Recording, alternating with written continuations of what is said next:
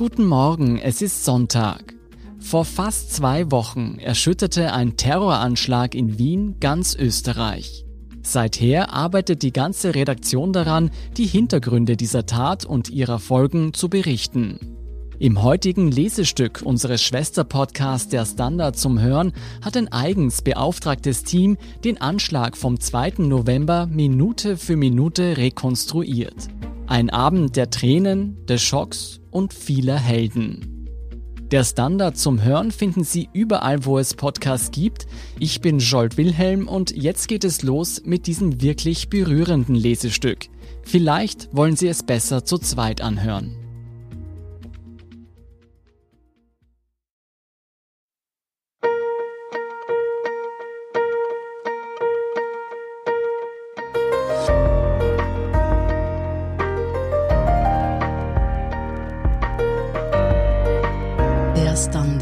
Zum Hören. Unsere spannendsten Lesestücke, vorgelesen von Andrea Tanze.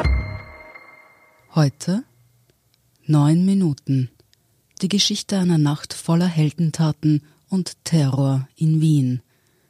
Von Vanessa Geig, Katharina Mittelstädt, Johannes Pucher und Fabian Sommerwiller. Um kurz vor acht drücken Sebastian, Christoph und Ferdinand ihre Zigaretten in den Aschenbecher. Sie stehen vor einer Bar schräg vor der Ruprechtskirche. Eigentlich wollten sie draußen sitzen, aber da war nichts mehr frei.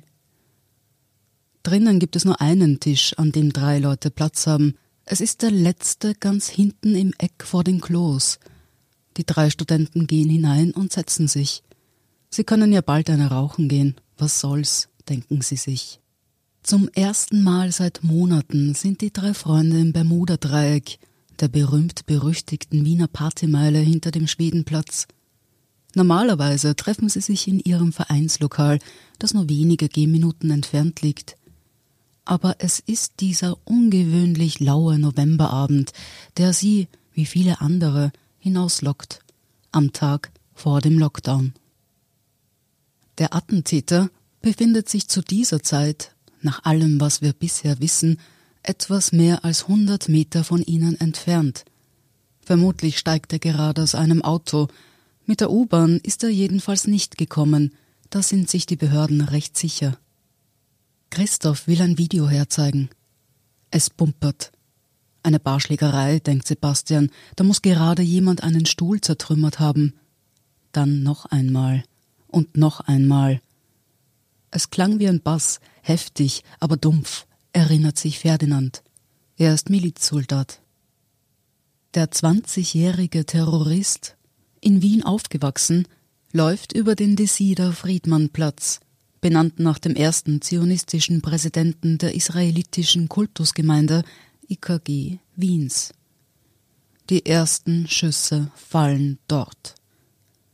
An einem der Häuser hängt eine Gedenktafel, am 29. August 1981 starben an dieser Stelle die IKG-Mitglieder Nathan Fried und Sarah Kohut durch Kugeln palästinensischer Terroristen.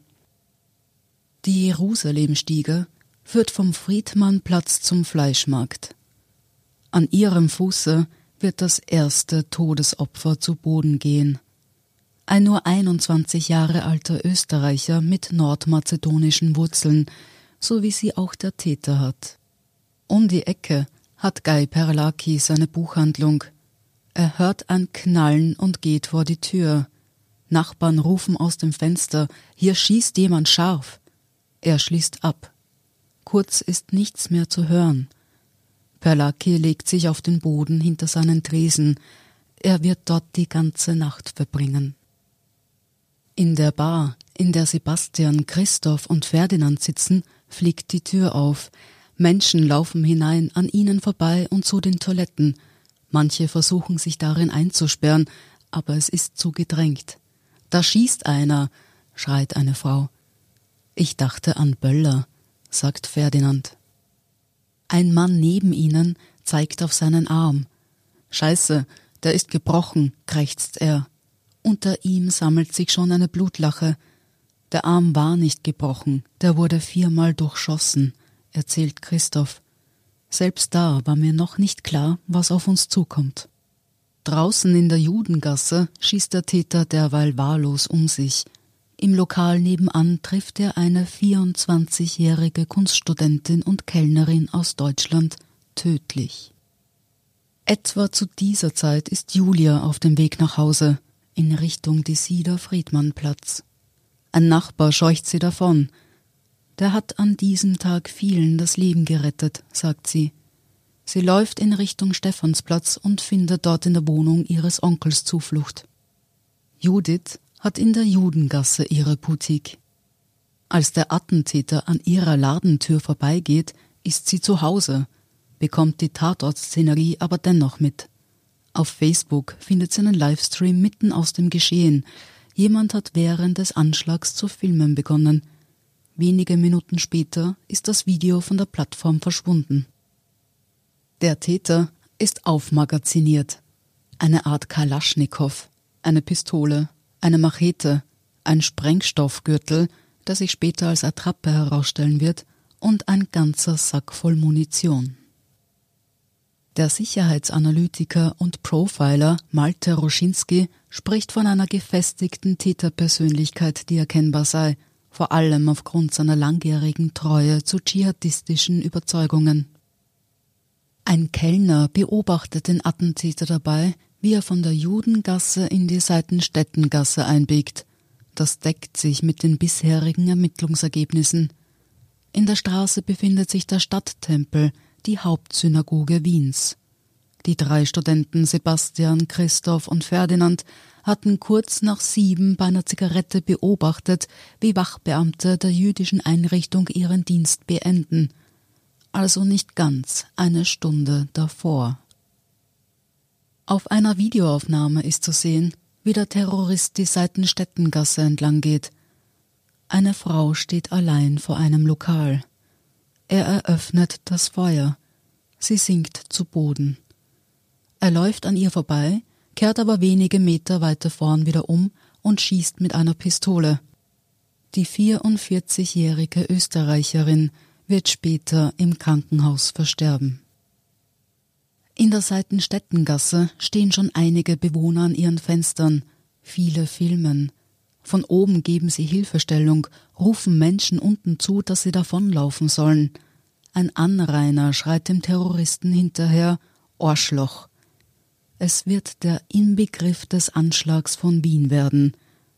Der viel zitierte Satz Schleich die, du Arschloch ist dort aber vermutlich nicht gefallen. Zumindest gibt es dafür keine Belege. Der Attentäter, weiß gekleidet von Kopf bis Fuß, schwarze Schuhe, Maske, kehrt noch einmal um und läuft wieder in Richtung Rabensteig. Er wurde in Mödling bei Wien geboren. Seine Eltern sind einfache Angestellte, der Vater Gärtner, die Mutter im Einzelhandel. Er hat eine jüngere Schwester, die Eltern stammen aus dem nordmazedonischen Ort Celopek nahe der Stadt Tetovo.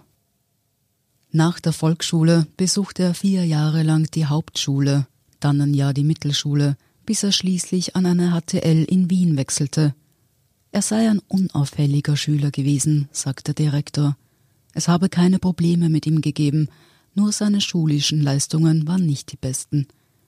Als er eine Nachprüfung versäumte, brach er ab. Das war vor zwei Jahren. Lehrer, die ihn unterrichtet haben, können sich heute kaum mehr an ihn erinnern. Der Täter biegt ab Richtung Schwedenplatz. Vor einem asiatischen Lokal ist ein Restaurantbesitzer gerade dabei, sich und seine Gäste in Sicherheit zu bringen. Er will noch schnell die Tür absperren.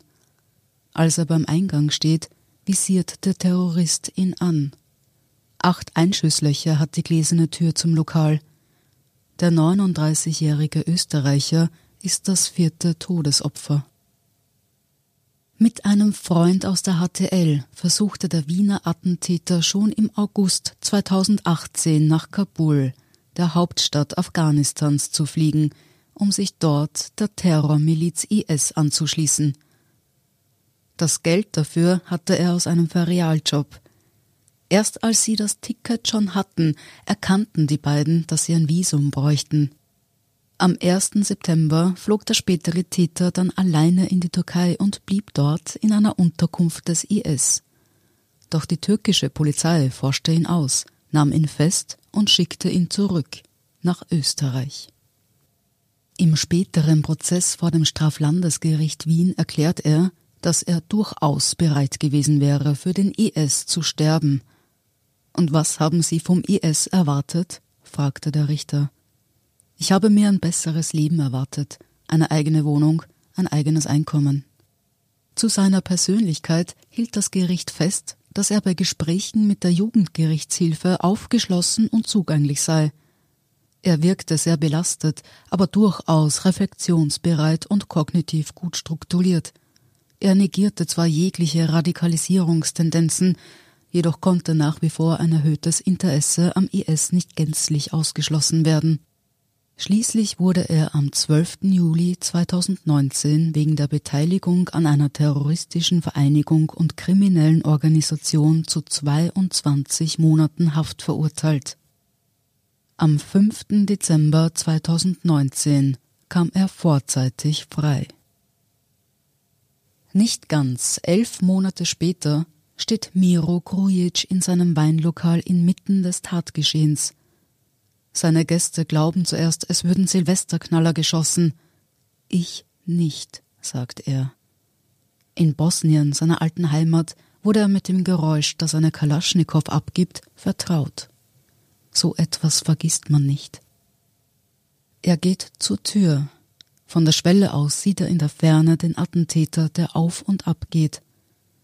Eigenartig war, dass man keine Schreie gehört hat, sagt Krojic.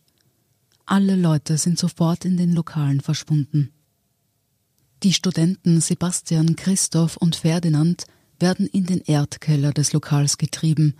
Ein Kellner hat sich geistesgegenwärtig den Schlüssel geschnappt und aufgesperrt.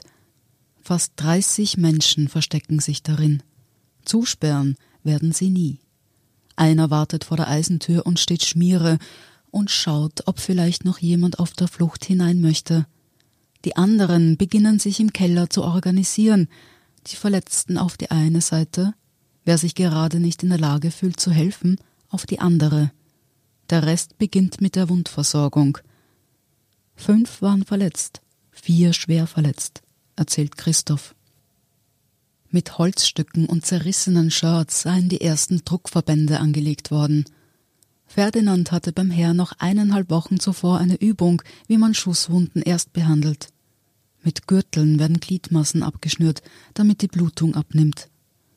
Der Lokalbesitzer bringt Cola und Limo. Wir haben funktioniert wie ein eingeschworenes Team, sagt Sebastian.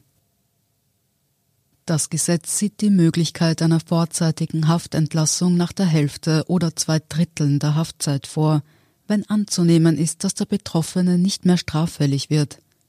Im Fall des Wiener Attentäters wurde eine bedingte Freilassung nach zwei Dritteln der Haftzeit genehmigt.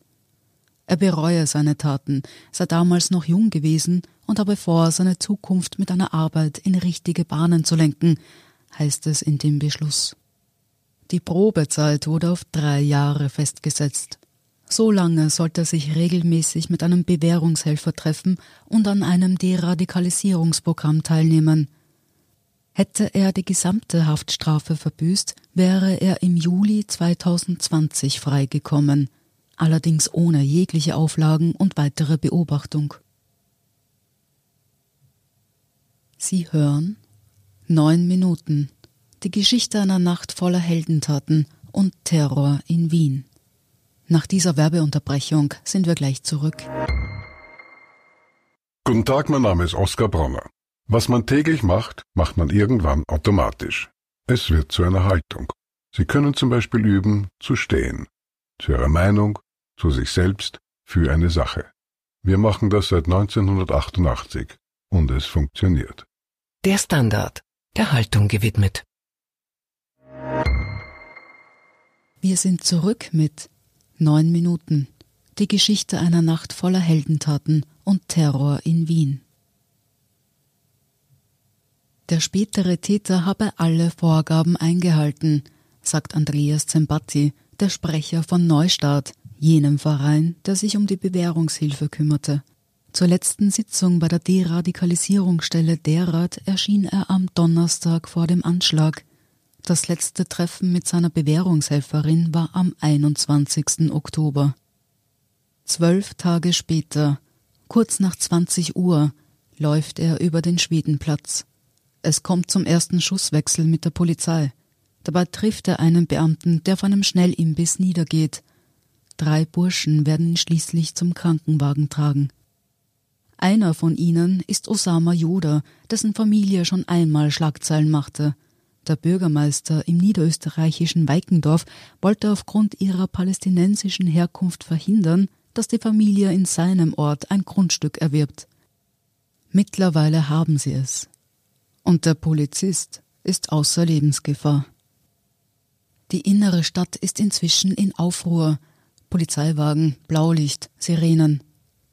Antonia, eine italienische Austauschstudentin, ist gerade in einem Fastfood-Lokal in der Nähe des Schwedenplatzes, als draußen die Schüsse zu hören sind. Während auf der Straße alle Menschen nach Schutz in Restaurants gesucht haben, haben uns die Kellner einfach auf die Straße gesetzt und rausgeschmissen, erzählt sie. Panisch drücken Antonia und ihre Freunde bei den umliegenden Wohnhäusern die Klingeln. Es macht niemand auf. Schließlich wird sie von den Kellnern eines anderen Lokals hineingelassen. Dort versteckt sie sich für viele Stunden. Als er aus dem Gefängnis entlassen wurde, war er perspektivenlos, sagt Sembatti vom Verein Neustart, dem der Täter zur Bewährungshilfe zugeteilt war. Er hatte keinen Job, eine Vorstrafe und lebte wieder bei seiner Mutter, mit der er oft in Konflikt geriet. Eine sehr nette, westlich eingestellte Frau, sagt der Anwalt Nikolaus Rast, der ihn 2019 verteidigte. Als die Bewährungshelferin mit ihm über die Enthauptung des französischen Geschichtelehrers Samuel Paty sprach, soll er von sich aus gesagt haben, selbst die Beleidigung des Propheten rechtfertigt nicht den Mord an einem Menschen. Dennoch betont Zembatti, wir haben ihn nie als nicht mehr gefährlich eingeschätzt. Um 20.09 Uhr wird der Täter am Ruprechtsplatz unter dem Plateau, auf dem die Kirche steht, von einem Vega-Beamten erschossen. Innenminister Karl Nehammer wird wenige Stunden später verkünden, dass vom ersten Notruf bis zu seinem Tod nur neun Minuten vergangen sind. Am Ruprechtsplatz wird der Täter bäuchlings noch lange liegen, bis das Bombenteam Entwarnung gibt. Im Erdkeller in der Judengasse wählt Sebastian die Nummer der Polizei. Aber er kommt nicht durch. Er ruft bei der Rettung an. Dort wird ihm gesagt, man wisse schon Bescheid. Er gibt trotzdem Adresse und Angaben zu den Verletzten durch. Der Keller ist heiß und stickig, die Luft ist schlecht. 30 Menschen, fünf mit Blutverlust. Im Nachhinein wundern sich die drei Studenten, wie unglaublich gefasst alle in dieser Situation waren. Niemand habe geschrien, keiner Panik verbreitet, alle hätten zusammengeholfen. Dieser Abend hat hunderte Helden hervorgebracht, sagt Sebastian. Nach einiger Zeit beschließt die Gruppe, in den Innenhof des Hauses zu übersiedeln. Für die Verletzten werden dort Decken aufgelegt, Anrainer werfen Tischtücher, Laken und Verbandszeug aus den Fenstern. Auch eine Ärztin, die in dem Haus wohnt, hilft schließlich mit. Die genauen Zeiten verschwimmen in den Erzählungen der Studenten, aber etwa 30 Minuten nach den Schüssen seien die ersten Cobra-Beamten bei ihnen gestanden. Noch eine halbe Stunde später waren Rettungskräfte vor Ort. Davor sei die Gefahrenlage zu unklar gewesen, um sie durchzulassen, wird ihnen gesagt. Die Polizei geht zu dieser Zeit noch davon aus, dass weitere Täter flüchtig sind und von einem Tatort am Graben, der sich als falsch entpuppen wird, ein Verletzter hatte sich bis dorthin geschleppt, das hatte die Verwirrung ausgelöst. Schlussendlich wird feststehen, der Attentäter hat die Tat alleine ausgeführt. Ein Lone Wolf-Anschlag ist es dennoch nicht. Der Terrorist war offenbar eingebettet in ein Netzwerk radikalisierter Islamisten. Und wie so viele Extremisten und Terroristen der vergangenen Jahre sind auch sie alle nicht älter als 30. Es ist eine Szene, deren Gefährlichkeit in Österreich immer wieder auf naive Art und Weise unterschätzt wird, wie ausländische Sicherheitsexperten sagen. Der Attentäter fuhr im Juli 2020 in die Slowakei, wollte dort illegal Munition kaufen und wurde von den Behörden beobachtet. Diese leiteten die Informationen an den österreichischen Verfassungsschutz weiter, der berichtete jedoch nicht an die Justiz. Der Profiler Roschinski geht davon aus, dass der Täter nur eine grobe Vorstellung einer Route im Kopf hatte, entlang derer er seine Tat vollziehen wollte. Falls er einen exakten Plan hatte, wurde dieser aufgrund der taktischen Dynamik wohl über den Haufen geworfen. Dennoch, viele Straßen und Denkmäler entlang seines Weges haben einen klaren Bezug zum Judentum. Als die Verletzten aus der Gruppe im Innenhof abtransportiert sind, werden die Polizisten wieder aktiv, erinnern sich Sebastian, Christoph und Ferdinand. Ein Polizist habe alle aufgefordert, sich im Innenhof aufzustellen und die Hände hochzunehmen. Ein Beamter will den Erdkeller durchsuchen. Der Kellner muss ihm aber erst helfen, das Licht dort einzuschalten. Als beide zurückkommen, hat der Polizist den Stahlhelm abgenommen und eine Steige Jägermeister unter dem Arm. Könnt ihr jetzt brauchen. Die drei Studenten werden bis nach zwei Uhr morgens im Hinterhof in der Judengasse ausharren. Dann werden sie von der Polizei über eine Brücke in den zweiten Bezirk begleitet. Dort haben sie uns einfach stehen lassen und gemeint, es wird schon ein Taxi kommen, erzählt Christoph. Sie seien überall blutverschmiert gewesen, mehr als zwanzig Leute seien dort herumgestanden und hätten nicht genau gewusst, was sie tun sollen. Manche hätten dann irgendwann ein Taxi gefunden, andere haben sich abholen lassen. Zwei Tage später steht auf dem Friedmannplatz ein Militärpolizist, Camouflagemaske, schwarze Sonnenbrille, daneben Dutzende Polizeibeamte. Einige von ihnen haben Diensthunde an der Leine. Vor ihnen haben sich etwa zwanzig Leute rund um Blumen und Kerzen versammelt. Niemand spricht. Aus dem Nichts ertönt eine Sirene. Einige zucken zusammen. Vor dem Restaurant Salzamt stehen Tische und Stühle, auf denen niemand sitzt. Halbleere Weingläser, eine Flasche steckt in dem Sektkühler. Auf dem Boden liegen Blumen, daneben brennende Kerzen. In Gedenken an die Betroffenen und ihre Familien steht auf einem Schild, das an der Wand lehnt. Beim Stadttempel in der Seitenstättengasse haben sich die Vertreter aller großen und kleinen Religionsgemeinschaften versammelt – der Gemeinderabbiner Schlomo Hofmeister, auch ein Augenzeuge der Tat, Ümit Wural von der islamischen Glaubensgemeinschaft, Kardinal Christoph Schönborn. Ein Paar geht langsam vorbei. Die Frau klammert sich eng an ihren Partner, sie zittert am ganzen Körper, die Beine knicken immer wieder ein. Der Mann trägt einen Verband an seiner Hand.